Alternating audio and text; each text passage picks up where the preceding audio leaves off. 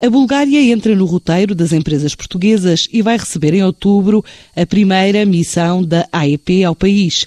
A ideia é passar cinco dias em Sófia, a capital daquele que foi o destino 52 das exportações portuguesas em 2017, com um aumento do volume de vendas na ordem dos 10%.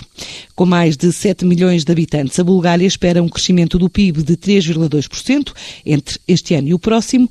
Já os setores com maior potencial para as empresas nacionais são os adubos minerais, as madeiras, a cortiça, o calçado, o vestuário, os plásticos, os químicos e a maquinaria mecânica e elétrica, além da pasta e do papel.